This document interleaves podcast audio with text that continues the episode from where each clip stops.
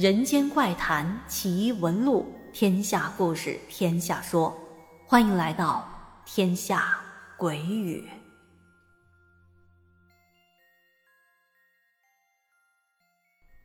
朋友们好，我是天下，现在正是春光烂漫的时节，那么今天就来讲一个发生在春天的故事。这春暖花开，万物复苏，沉寂了一整个冬天，树林中的小动物们。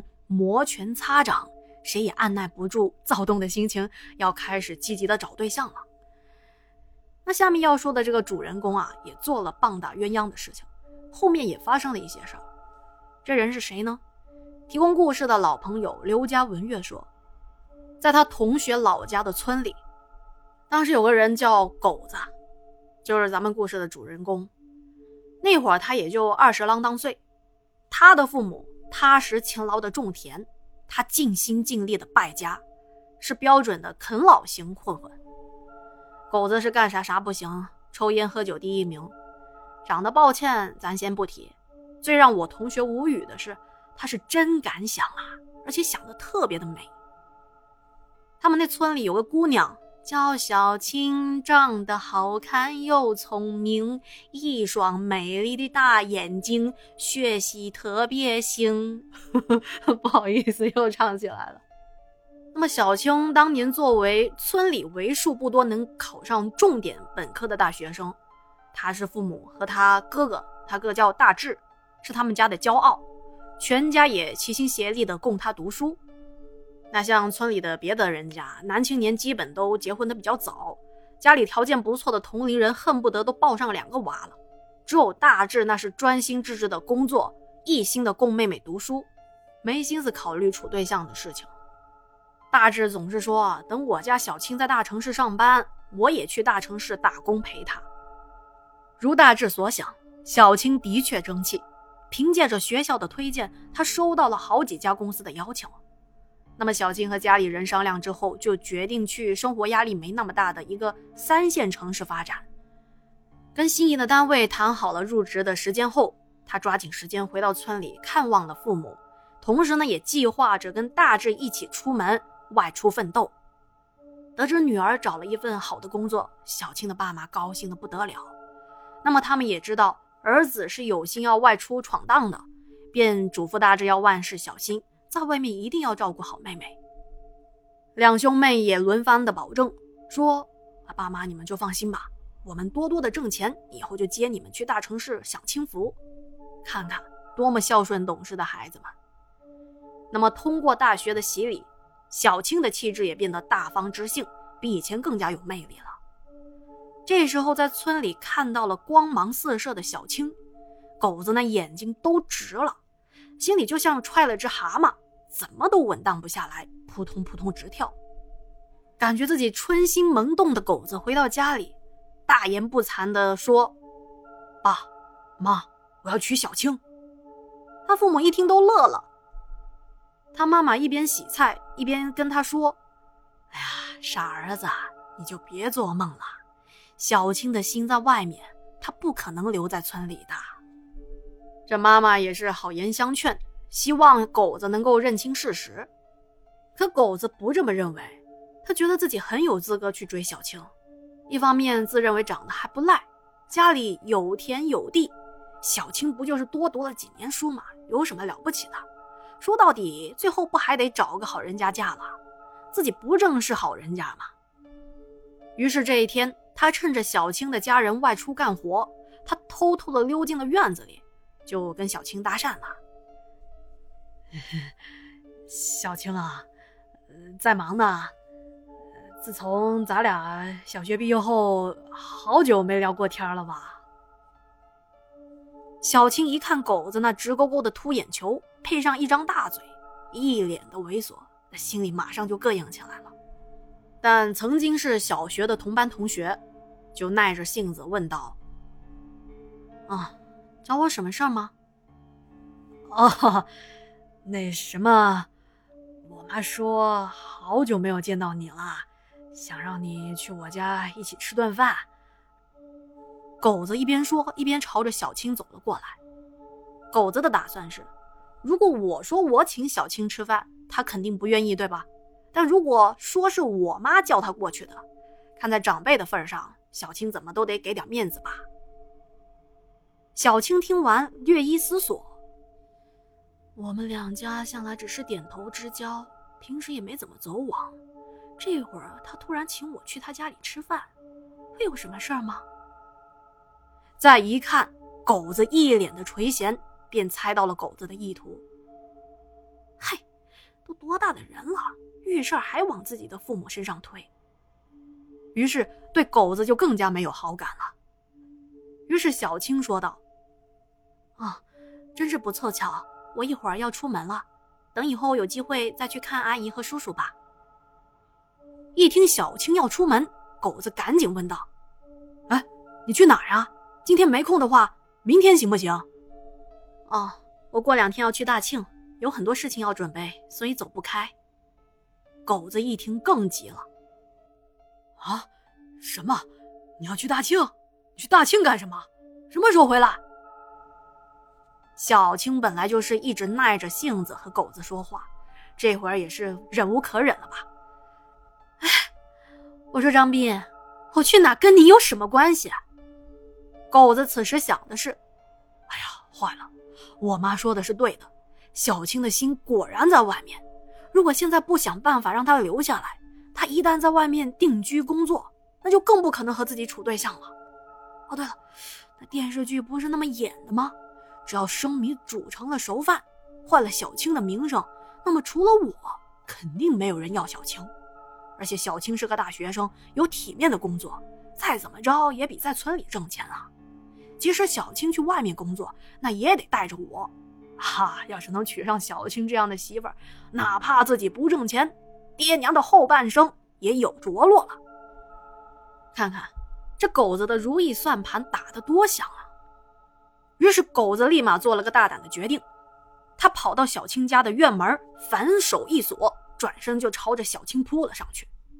小青一看情况不对，嘿呦喂，立马抄起了手边的擀面杖就反抗起来，一边还大声的叫：“救命啊！救命啊！”他们村的院子啊，房子都挨得挺近的。这一喊，左邻右舍不都听到了吗？可不凑巧的是，邻居们估计都不在家，周边一点动静都没有。在当时的小青看来，真是度秒如年呐，感觉和狗子搏斗了好久都没有人过来。就在小青渐渐没力气的时候，突然听到哥哥大志边拍门边喊道：“小青，怎么了？小青，快开门呐！”原来刚买完鱼回来的大志一看院门紧锁，又听到自己的妹妹声嘶力竭的哭喊着，立马知道出事了。气得他把买来的鱼往院子里一扔，也不知哪来的力气，扒着院墙咔咔两下就爬上了院墙。站在墙上一看，好家伙，村里的狗子捂着脑袋倒在地上，正准备爬起来呢。原来那条大草鱼被大志扔进院子的时候，好巧不巧的。正砸中狗子的脑袋，估计老天爷也是看不下去了。大志一下子从墙上跳了下来，跑上前去，一脚就踹在了狗子身上，转身把妹妹护在了身后。狗子一看傻眼了，又急又怕，想跑，发现那院门被自己给锁上了。这会儿大志已经拿起了菜刀，狗子一看撒腿就跑啊！大志举着菜刀追着他跑，一边跑一边骂。啊！你这个狗子啊！你个王八蛋啊！你吃了雄心豹子胆了，敢欺负我妹妹，我砍死你！小青生怕哥哥闹出人命，但是当时哥哥已经急红眼了，他拦都拦不住，只能在旁边喊道：“哥，我没事儿，快报警吧，让警察来抓他。”大志一听，有道理啊，反正现在门锁着，狗子插翅难飞，拿起了手机就要报警。狗子一看要报警，完了完了，顿时抱住了大志的腿就跪下了，痛哭流涕的对大志说：“我错了，我就是太喜欢小青了，所以一时冲动啊！你要是报了警，我就完了呀！你就原谅我吧，大舅哥。”本来还有可能原谅狗子，但是一听“大舅哥”这三个字，哎呀，想踹死他的心都有了。而这时候的狗子也飞快的给自己的父母打了电话，狗子的爹娘也很快赶了过来，一过来也是对着小青家又哭又跪的。他爹还打骂狗子说：“哎呦，不想要认这个儿子了，我要跟他断绝父子关系。”小青家看狗子的父母实在是可怜，最终也没有报警，也没有继续的追究他们。但是小青跟哥哥大志立马买了当天的票，就离开了村子。这狗子在村里本来就没什么好名声，这事情一传开，村里对他的态度那就更差了，没人愿意搭理他。狗子呢也是处处的碰灰，郁闷到不行，就跑到山上去放风。讲到这，咱们可以总结一下，这就是狗子他棒打鸳鸯之前的背景。那么他是如何棒打鸳鸯的呢？山上的空气很清新，鸟语花香，狗子心情也好了很多。他在山林子里散步，忽然发现前方有草丛，草丛里头有动静。他一开始还以为是野兔呢，想抓回家吃什么的。小心翼翼地扒开草丛一看，被眼前的情形给刺激到了。只见两条青色的蛇正在谈恋爱，两条蛇纠缠在一起，情到浓时难舍难分。狗子顿时气坏了，啊，小青青蛇，难道有什么隐喻吗？又一想到野生动物都能处对象。自己怎么就处不上对象了？看着小情侣欢欢乐乐，狗子嫉妒的要命，也不知道他是脑子抽哪门子的风，随手捡起了一个长树枝儿，恶狠狠的就抽起这两条蛇来，硬生生的把纠缠在一起的蛇给打散了。突如其来的抽打给两条蛇来了个措手不及，其中一条没躲过，被狗子一棍子抽中，立刻一命呜呼。另外一条好险，费了好大劲儿才捡回一条命逃走了。拆散了这一对友情蛇，狗子心情大好，在山林里四处的晃悠啊，摘果子吃，还哼起了歌。嗨，不就是打死一条蛇吗？他根本就没把这事放在心上。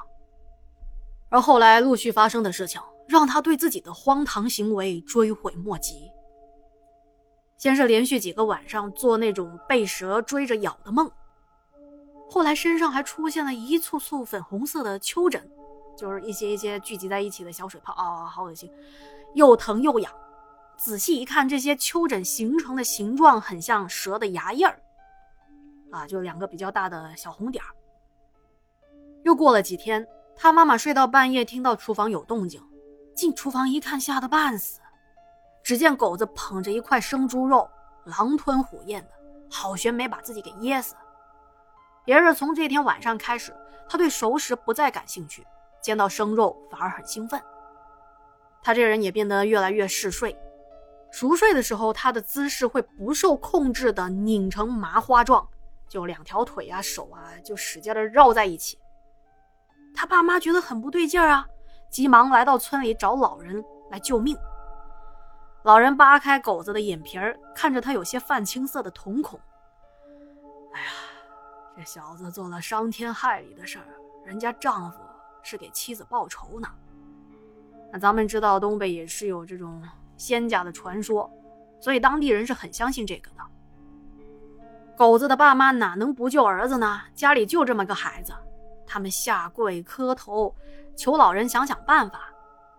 老人不忍心，就跟他说：“哎，有个办法。”除非这狗子能够一辈子打光棍，不近女色，这样对方才有可能放过他。这句话在他们家来说那是晴天霹雳，但是为了救儿子，狗子的父母也豁出去了。两口子当场跪在门口对天起誓，说绝对不让狗子娶媳妇儿，如有食言，全家不得善终。或许是发誓有的效果，狗子第二天不再嗜睡。其他方面也慢慢的恢复了正常，他父母也拿不准到底是发誓起了效果呢，还是凑巧。但是宁可信其有，不可信其无嘛。狗子的爸妈说什么也不给狗子娶媳妇了，这把狗子气得够呛。什么？不让我娶媳妇儿？不娶媳妇儿的话，咱家不就绝后了吗？行，你们不让我娶媳妇是吧？那我就离家出走。他父母知道儿子是什么德行，他说的话在家里那就是狗屁。比起绝后来，他爹妈更在意儿子的平安。那么看父母都不理他，狗子的心一横，偷了家里的钱，还真就离家出走了。这一走，好几个月都没有音讯。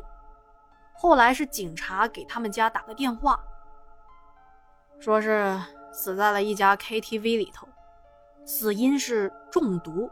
但不知道中的是什么毒，死的时候形状像一条拧巴的蛇。村里的人都说，狗子那是冲撞了山上的蛇仙儿，又不知悔改，所以才会被仙家报复。而提供故事的同学觉得，狗子可能是沾上了其他东西，就像是那种一碰就出事儿的坏东西。反正是众说纷纭呐。好的，以上就是今天的故事了。后来那同学还说，前两年他的父母顶着高龄生产的风险又生了个孩子。咱们呀也只能希望二老能够吸取教训，别把这老二给惯坏了。虽说大儿子不像样吧，可是对于父母来说，再不像样的孩子那也是自己的孩子。白发人送黑发人，这谁受这谁受得了啊？但是自己种下的因，再苦的果。也只能自己受着了。好了，今天就先聊到这啦。如果觉得天下故事讲的还不错，记得点赞、转发、留言鼓励哦。有月票的朋友投投月票，天下我感激不尽。好的，那咱们下期再见啦，晚安。